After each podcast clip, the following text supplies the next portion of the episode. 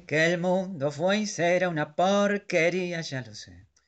En el 506 y en el 2000 también, que siempre ha habido chorros, maquiavelos y estafados, contentos y amargados, valores y doble, pero que el siglo XX es un despliegue de maldad insolente, ya no hay quien lo niegue.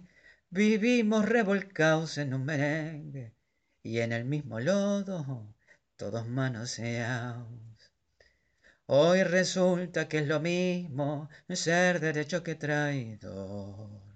Ignorante, sabio, chorro, generoso, estafador, todo es igual, nada es mejor. Lo mismo un burro que un gran profesor, no hay aplazados ni escalafón.